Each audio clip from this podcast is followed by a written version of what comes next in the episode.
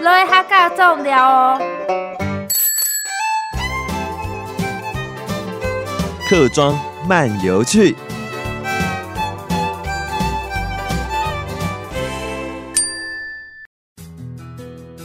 上次呢，我们有讲到北浦外环的景点五指山的赵君堂哈。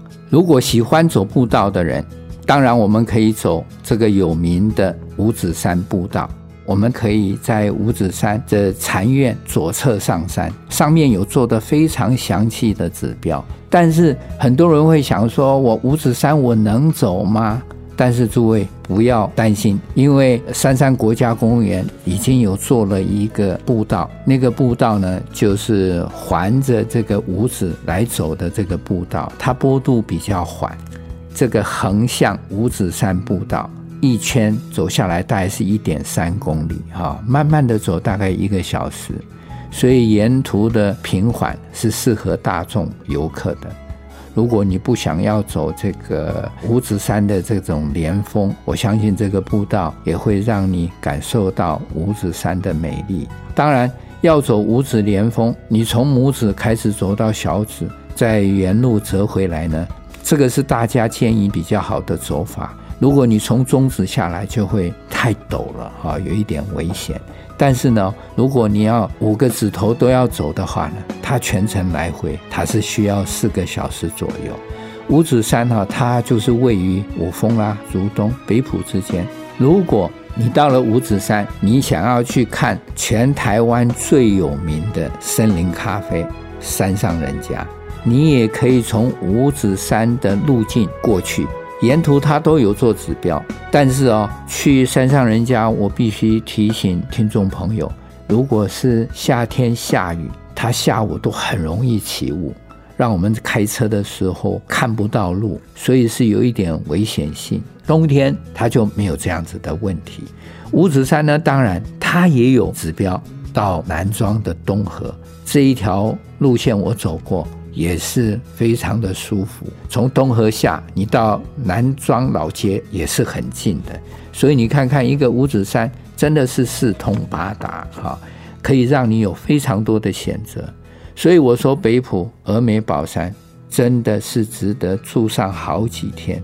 有人问我说，到底多少天？我说五天四夜我都觉得不太够，因为这个地方让你玩水、走山上的步道。到佛教圣地去参观，到一些老街走走，看古迹，享受农村的山光水色，那真的是要好长的一段时间。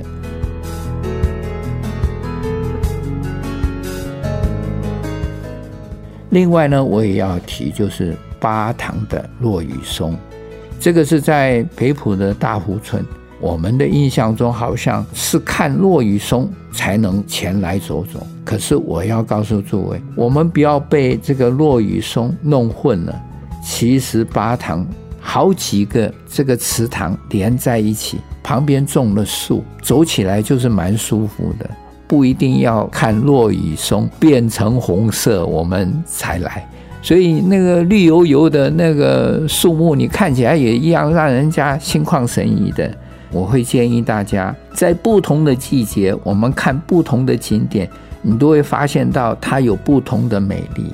那我也会建议啦，如果你非假日来的时候，你更能够享受它的幽静清闲。